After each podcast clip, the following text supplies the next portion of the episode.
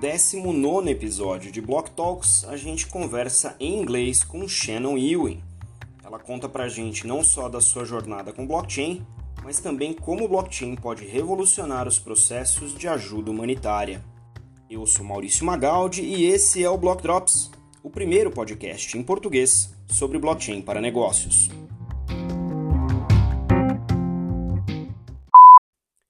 These news are not a form of endorsement, sponsorship, or encouragement for consumption and are meant for educational purposes only. All right, everybody. So I'm here today with Shannon Ewing, and she's going to tell us who she is and what she does with blockchain. Hi, Shannon. Thanks for being with us today. Oh, thank you so much for having me. It's a pleasure to be here. I, for lack of a better term, call myself a blockchain humanitarian. My background's in international development and humanitarian aid, and I worked in places like Haiti after the earthquake. And I've been working with different kinds of technologies around the world, trying to bring in telework markets to places that don't have great job resources, different kinds of e learning to places that are still uh, adopting computers. I'm dating myself now because that dates back about 15 years but I am really excited about what blockchain and decentralized technologies are going to do for our neighbors and emerging markets. There's so much about this technology that's going to add freedom and more choice, more options for mobility, more um, you know financial inclusion. You know things like self-sovereign identity for people who are displaced, like the the options are endless, but really it's going to impact everyone in the world. Um, but I'm the most excited about helping bring these resources to places that are already kind of lacking them. You know, this is a very first for us here with the podcast as we brought, you know, people from traditional industries such as financial services, public sector, technology. I think it's the first time we have someone who works in this humanitarian space. Can you sort of give us a little bit of background as to you know what that is exactly and what it takes for someone to work in that space uh, well, the, the, short of it is a little bit of masochism. Unfortunately, a lot of the humanitarians that you'll meet are a little bit crazy. Uh, we do things in terrible conditions. You know, we're often working in natural disasters or war zones with no running water, no electricity, lots of disease, you know, often some danger.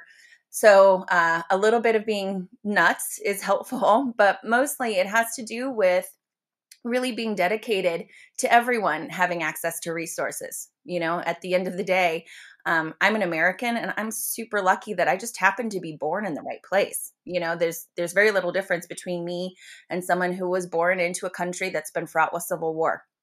So if I have as much uh, you know blessings and and access to things in my life um then it, for me it's a life mission to go and help spread that. So a lot of the humanitarian work that you'll see has to do with working with people who have just experienced a tsunami or need medical access in the middle of like we said you know some sort of war zone. Uh, international development is a little bit different that has to do with um, helping to develop an economy and bring in resources where they historically haven't existed. So, an example of that would be I worked in Kosovo as they were getting ready to declare their own nationhood. And at the time, they had a 47% unemployment rate. So they had a higher percentage of college graduates than most countries on the planet. They had tons of programmers, really brilliant developers with nowhere to work so for that project, we worked um, to bring in things like o- Odesk before telework was really a thing. Before people knew that they could work online and earn international wages, we went in and tried to um, spread the word that there's ways that you can stay at home in Pristina and earn international living. You know, you can work for someone in Italy and make a living wage and not have to move because at the time everyone was leaving the country. So those are very two different approaches on how to bring resources in where they don't currently exist and um, not a totally uh, direct line to how that ties into blockchain technology itself. And I understand this is pretty far out of left field for your audience. But what's really exciting about some of the technology that our brilliant developers in the decentralized space are coming up with are ways that we can add freedom in in methods that it's never existed before.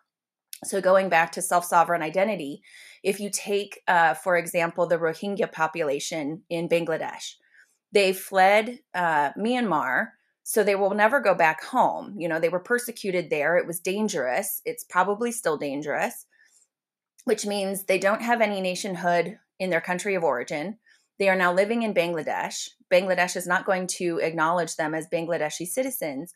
So, where do you go? Where do you get a passport? How do you have uh, the means to relocate when you actually don't exist, according to many governments? With blockchain technology, we can do, we can provide self-sovereign identity that isn't issued by a government that is still validated that allows them to prove they had a job in this hospital they have this track record of contributing you know here here is my personhood so there's a bunch of different technologies and I, I get really excited about this stuff so i don't want to be too long-winded. But you know again for displaced people things like cash transfers. We're seeing a large uh, you know crypto adoption down in places like venezuela as people lose access to their own currencies, as they get hyperinflation, as they leave home, sending people Bitcoin has been a great way to get them resources when they didn't have them. And we're seeing the adoption of cryptocurrencies in crazy places like parking garages, where it was taking up to an hour with the intermittent electricity, with the inability to process credit cards. It was taking people a really long time just to exit the parking garage of, say, a shopping mall. So small kiosks started accepting cryptocurrencies where they could just transfer it from cell phone to cell phone. And that started spreading into the shopping mall among retailers. And now we're seeing retail adoption.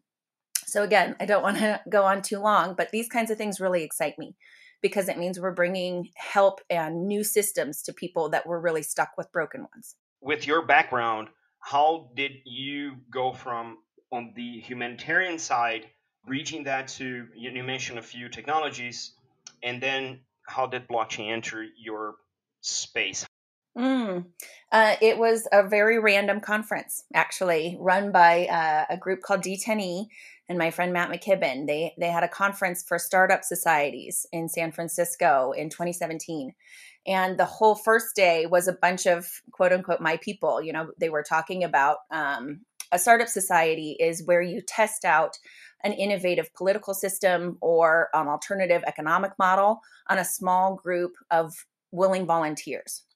So, you know, different ways that we can try out systems before we expand them and roll them out in an experimental way on a broader population. And the first day was full of speakers that I knew. You know, we'd worked on projects internationally together. And the whole second day was blockchain and Bitcoin and I was really confused about how we would go from one topic to the, the other and what they were doing with each other. And there was a lot of technical talk, and I was getting ready to walk out of the room and just let the the techies speak to one another when someone told me that the next speaker coming to the stage had helped cure a, a village of Ebola using blockchain technology. I had no idea what that meant, but they had my attention. And that speaker was a woman named toni Lane Casserly, who is no longer with us, but she was a visionary in terms of being really vocal really early about the potential of the technology and being really committed to helping. And because she had been so vocal, uh, someone reached out to her when the Ebola outbreak in Liberia had gotten to the point where the banks were shut down. There was really uh, a massive backlog of supplies at the local airport because no one was working customs, no one was working in the financial institutions, and they couldn't get medical supplies into the country to help cure people. And she transferred them Bitcoin and freed freed up a bunch of medical supplies. So it was as simple as that, but it was this strange hook of you know what are you talking about that we can actually help these kinds of problems with some sort of new technology and from there, I just jumped down the rabbit hole of learning about token economics and thinking about different ways that we can actually have more people offering value into a system and have that value expand rather than having it based entirely on monetary contribution and investment. And it was just this this long exploration of of what happens when we really start to ask ourselves what is money?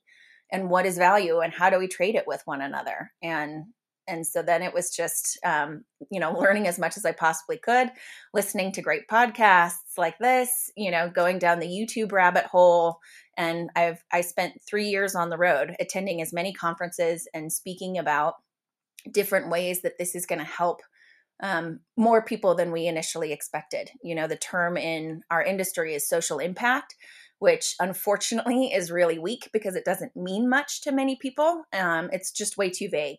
So for me, I really like to speak about what these resources are going to do for emerging economies, and and I just, uh, you know, I've been shouting from the rooftops as much as I can because I think right now we have we have such great potential and what we really need to do is kick the tires on it. We just need to test and test and test and fail and test again. And we need to do it on people such as such as you and, and me who have backup systems for identity, for banking, for money transfers. So that when we roll it out to our friends who don't have these same resources, we know that it's going to work and it's not going to fail and leave them more vulnerable.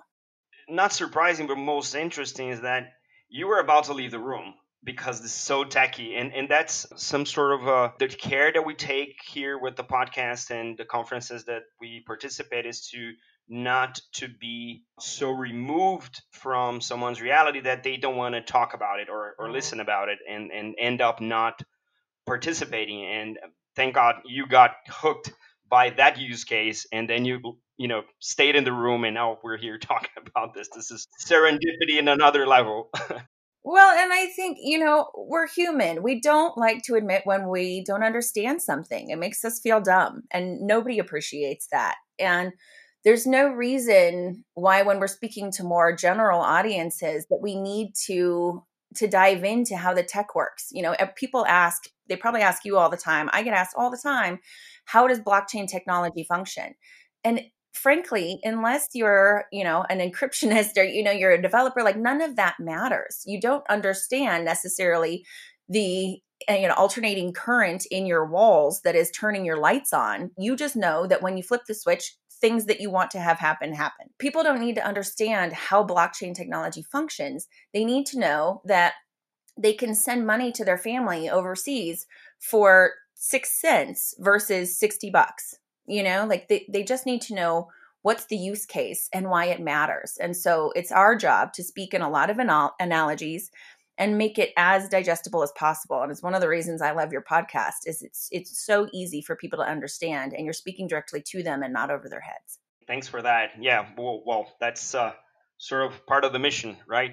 But uh, one thing that i really wanted to talk to you about and now that i know a little bit more about your journey with this and the industry space you're operating what are and you've you've kind of glanced over uh, but what are say the top three cases on the humanitarian space where you see blockchain bringing most value you mentioned sort of monetary freedom which is i think one that we can elaborate more you mentioned identity and you mentioned the Ebola case, which is sort of monetary, but maybe not. Are these the top three? Are there any others that you think are okay? So this is this can only happen in this particular fragile humanitarian situation because of a blockchain solution has been thought specifically for this. Are there any cases that you can think of and, and share with us that we can say, well, this can only happen because this is running on a blockchain? Mm, that's a really interesting question. I think one of the things that we're going to see is some interesting leapfrogging where we're actually going to learn from emerging economies in quote unquote developed economies. Um, just as we had to, you know, lay a bunch of telephone wire in the Western world, and then places like, you know, the continent of Africa just jumped ahead and all had cell phones without going through all of that. I think, especially with identity, we're going to have a lot of people adopting these new technologies for more because they need them more than we do. And the benefits from that are going to start spreading. And then we're going to adopt them in ways that we hadn't in Western economies or, you know, places that already have robust identity systems. So, again, you know, going back to the Rohingya example, having an identity that is international that can follow you anywhere and can prove that you have a track record of different things has a bunch of different implications you know that can that can spread out to your educational system there's a really great program called Teachur that says you know why do you pay all of this money just to have the the name of the university that you graduated from when no one actually sees what you studied if we have what you studied on a blockchain, it doesn't matter if you got it from a university. We can now see the breadth of your interests and everything that you've completed. I think those kinds of things might start in developing economies and then spread kind of outwards from there. So I don't know if there's anything that's actually going to be only for humanitarian aid, um, save things like the UNICEF program. They have put um, identities onto blockchain technology in places like Syria, where they're using uh, retinal scans to ensure that people aren't getting, like, quote unquote, double dipping in their uh, humanitarian aid distributions. So they'll go into what's essentially like a UNICEF grocery store. They'll go pick out the rice, the beans, you know, whatever it is that they're wanting to bring home to their families, and then their blockchain identity, you know, um, gets gets dinged essentially on the way out, so that they know this person has hit their forty dollar a week limit or whatever it is.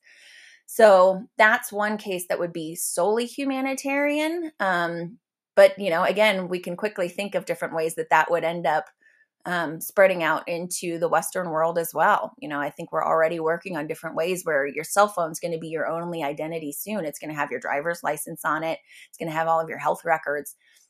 And I personally hope that we use things like blockchain for that because, uh, you know, as we've seen in in Equifax and a, a billion other instances, there's just way too much data insecurity right now. So that's a long circumvented uh, answer to your question. I don't, I don't know that there's only a case that would affect humanitarian needs, but I do see quite a few in which it starts in humanitarian environments and then spreads back out. A particular subject that is of very concern in most industries, and it, it shouldn't be different in the humanitarian space, with, which is data privacy, data ownership.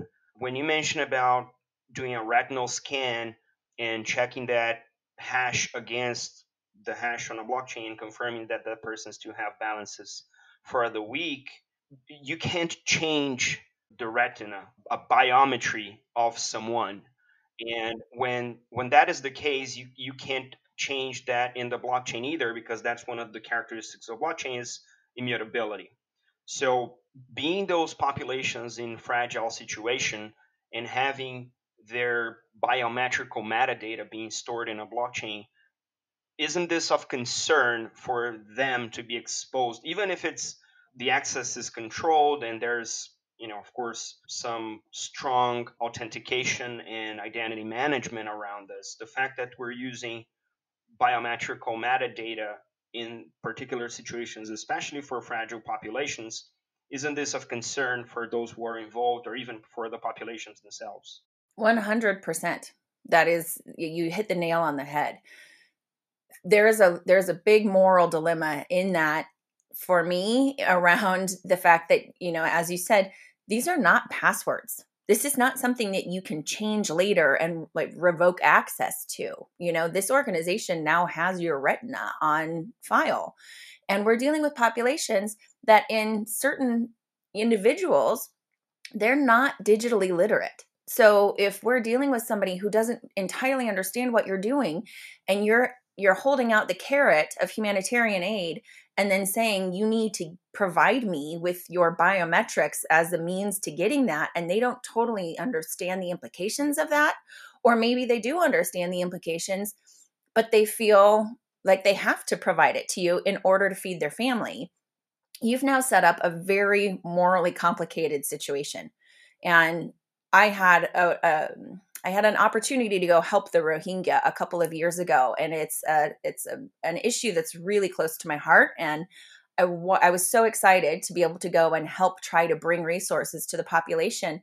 And in looking at it deeper, I recognized that you know until we are really really confident on the privacy and the strength of the platform and its unhackability you know like we need to make sure that this thing is so secure it is airtight because if if you end up with a breach, you have now provided really personal information, possibly to the people who pros- persecuted them in the first place, like the reason that they ran.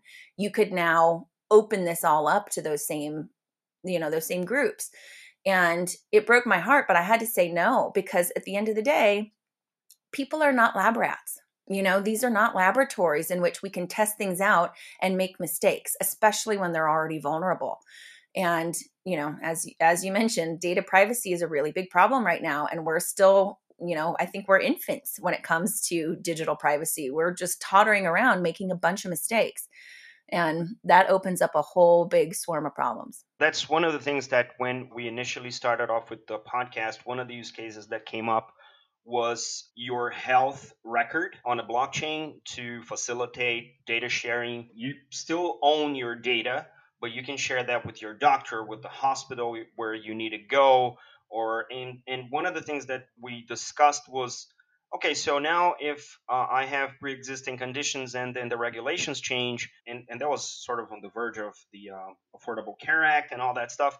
And one of the big discussions were okay, so now your insurance company has on a blockchain an immutable record that you had pre-existing conditions. There's no way in the world you're going to run away from having, you know, excess premium because now that's written on a blockchain and you gave access to them because you needed the plan, right? Of course, it's a more civilized situation because we're talking about Western regular civilization population that are not exposed to other threats other than this particular ones off of the government. But that also speaks to the same situation, albeit a little bit uh, more radical when you when you're talking about this vulnerable populations that are fleeing from home and they have nowhere to go and they don't even uh, have a, as you mentioned a, a backup uh, identity systems that you know can tell who they are for whoever else is asking. So i think it's in the very same problem space albeit with different and more sort of aggressive implications when you're talking about western civilization and people who are fleeing from civil wars and stuff like that so uh, you know, when we're talking about blockchain, because the immutable nature of the system and the data sitting on it, the design has to be not only how we solve the original problem, is how we don't create other problems that might be unsolvable later because now things are immutable. Exactly. Exactly. And it's a big problem for all of us. You know, the the Equifax hack a couple of years ago exposed people's, you know, like deepest identity markers in terms of a Western civilization. You know, in the US, we have social security numbers.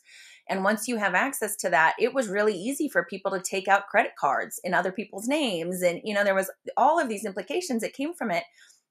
And that, frankly, came from mismanagement. You know, uh, in, in Argentina, the Equifax login for their database was literally password and admin. Like they had just never updated their their security systems. So if we're not paying attention to this stuff really carefully, you know, the the implications are pretty bad. I mean, I don't know if you watched the Ledger hack that happened uh, a couple of weeks ago, but I think it was like 700,000 people's data got released. And these are people who already work in decentralized technologies who should absolutely be paying attention and, and know better. And and you know it's not that they they chose this obviously they were doing everything that they could to keep the data private but we don't know where the back door is until somebody finds it and you hope that you find it first but uh, you know the implications are huge and there's the I, I, I don't want to say threat but the evolution of computer systems towards quantum computing could end up putting more pressure on cryptography. And when we talk about decentralized systems cryptography is the real technological backbone to them. And we're talking about quantum computing that can do you know stuff i don't mean a billion times fold right? In comparison to what we can do today these are yet another layer of concern when we're talking about data breaches and privacy and decentralized systems because now we don't know how big of a threat this could end up being if we have the legacy, you know, in quotes, now legacy blockchain uh, in face of quantum hacking, right? Exactly. And now we've opened up a whole hornet's nest that we didn't even foresee. I don't know if it's open to to naming names, but there's a couple of people who are doing really great work in the data privacy space, including um, my friends Brittany Kaiser and Joe Toscano, that are working in different ways about you know how can we first educate people just so they're even thinking about these things. You know, my first role when I entered the the blockchain space was with a company called Presearch, which is a decentralized search engine. So they're they they operate on an ERC20 token and and work like a private Google that rewards you for creating, you know, the searches that you do on the platform. And uh, one of the things that, that I found when I was just, you know, moving around the space was, you know, talking to people about how much their privacy is being used against them. You know, how much their data is being used against them in this space, and their privacy is being invaded. Um, even people in the in the blockchain space would tell me I love using 100% Google products because they're so convenient and I don't care that they're selling my information. Or I'll accept that they're selling my information because I'm lazy, basically, you know, and and I think it's it's up to it's up to us as a community to educate each other on what happens when we put all of our information out there and we can't pull it back.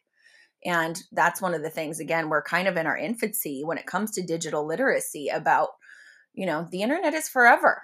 You think that you can erase things, but we're finding out in really challenging ways that that's not the case.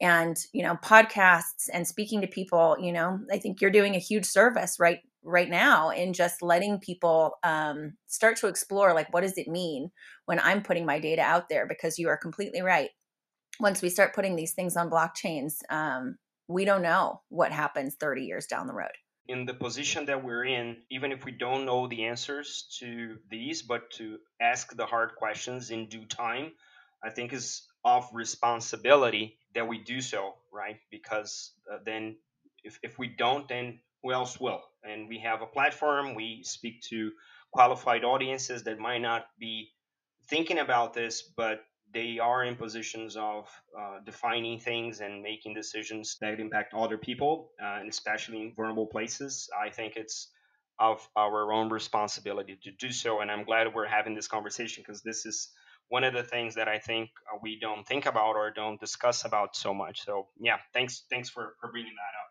Now I want to just uh, shift a little bit and um, pick your brain on in your industry. What are the potential use cases that we haven't seen yet that you think would be that would benefit from having it lay on a blockchain or have a blockchain as part of the backbone. Because i don't understand your industry so much. Of course i have an idea but I, am not familiar and i you know maybe my my audience isn't either.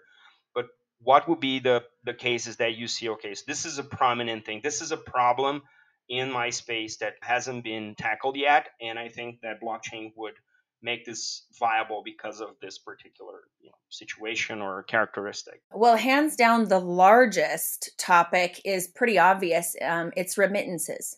So I think you know I haven't I haven't looked at the most recent numbers, but remittances are something like a trillion dollar economy each year of movement of, of funds uh, around the country or around the world. I'm so sorry the way that that currently happens is i mean there, there's a, a, trillion ways in which it happens but it's it's clunky you know if you use traditional systems or formal systems you're looking at 30% fees through platforms like western union. And even then you have to have your family members live near a western union office for that to work. You know you'll hear many stories about somebody who goes to the western union office and they have a cousin of a cousin who lives in that city who then drives four hours to get into the village where your mother lives. And actually you know so it's like a five day process of transferring and receiving and going from one hand to another to another to finally reach your mom. And since you know it with all of those hands in the middle you lose sometimes over 50% of the funds between one spot and another. You know the way that we can just do peer-to-peer cash transfers is going to be a massive game changer. And there are projects that are working on it. One of the biggest issues so far is adoption. You know how do we let people know that this works? How do we make it really easy? How you know the whole crypto community is working on ways that you don't have to exit back out of crypto and into fiat so, whoever figures out the remittance market is going to change the world. Identity is really interesting. I think voting is going to be really great on a, with blockchain technologies.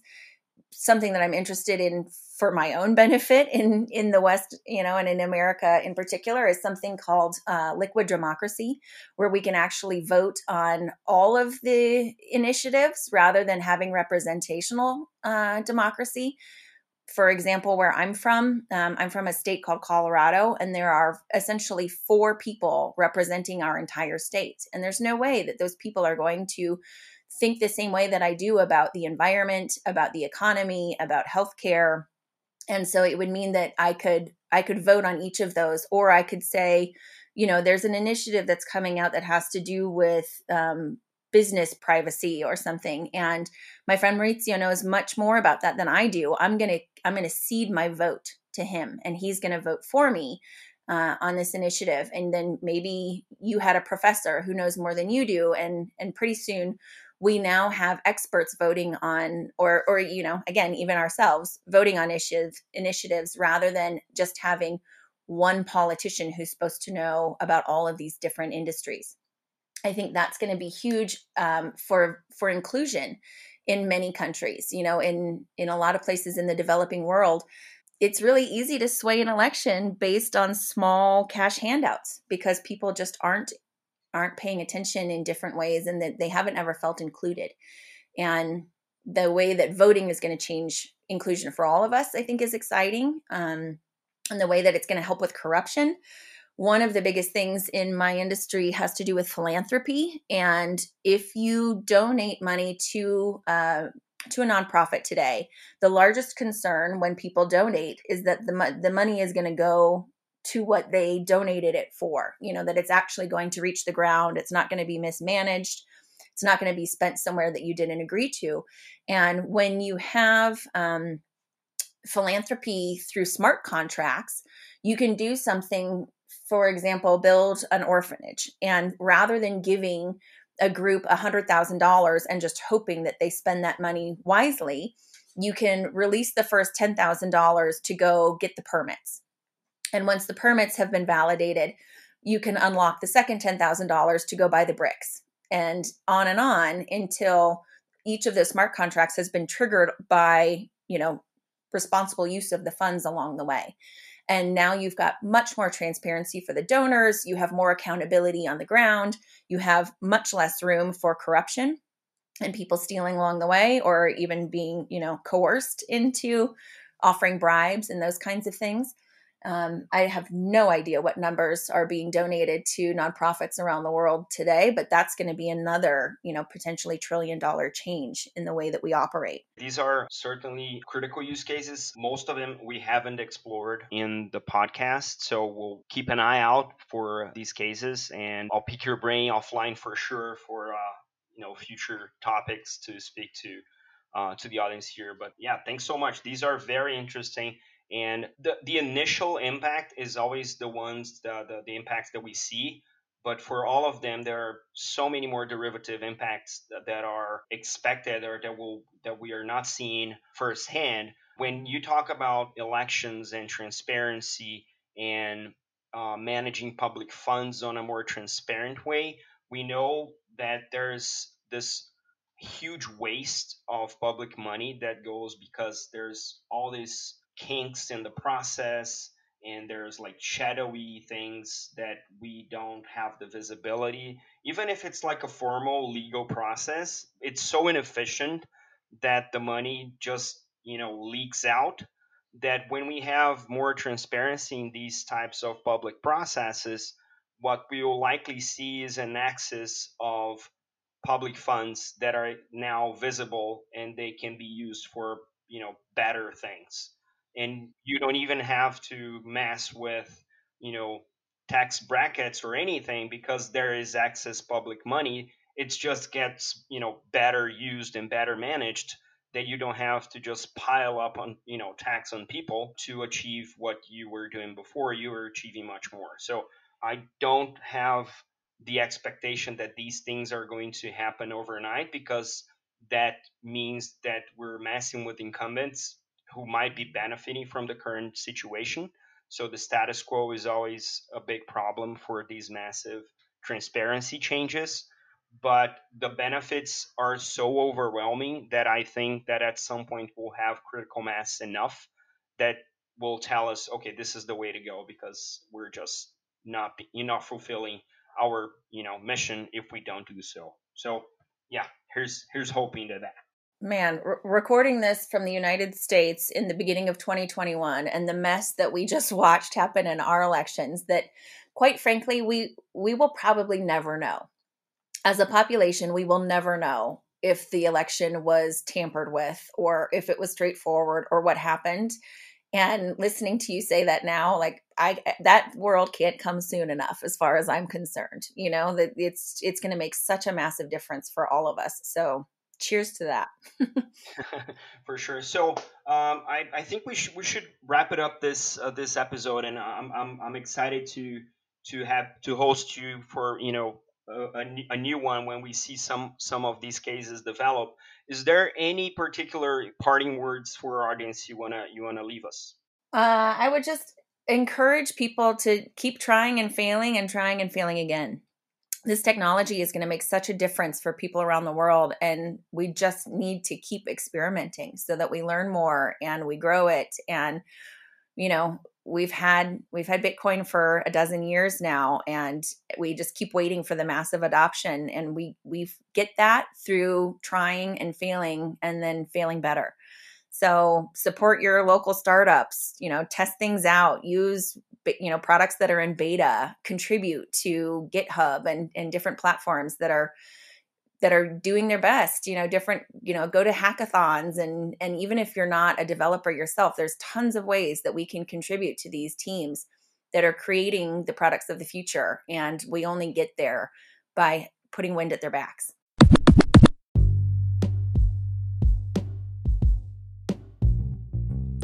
Blockdrops podcast is available on Spotify, Anchor, Google Podcasts, and Apple Podcasts, and most of the major podcast platforms. You can contact us by email on blockdropspodcast at gmail.com, on Instagram at blockdropspodcast, and on Twitter at blockdropspod.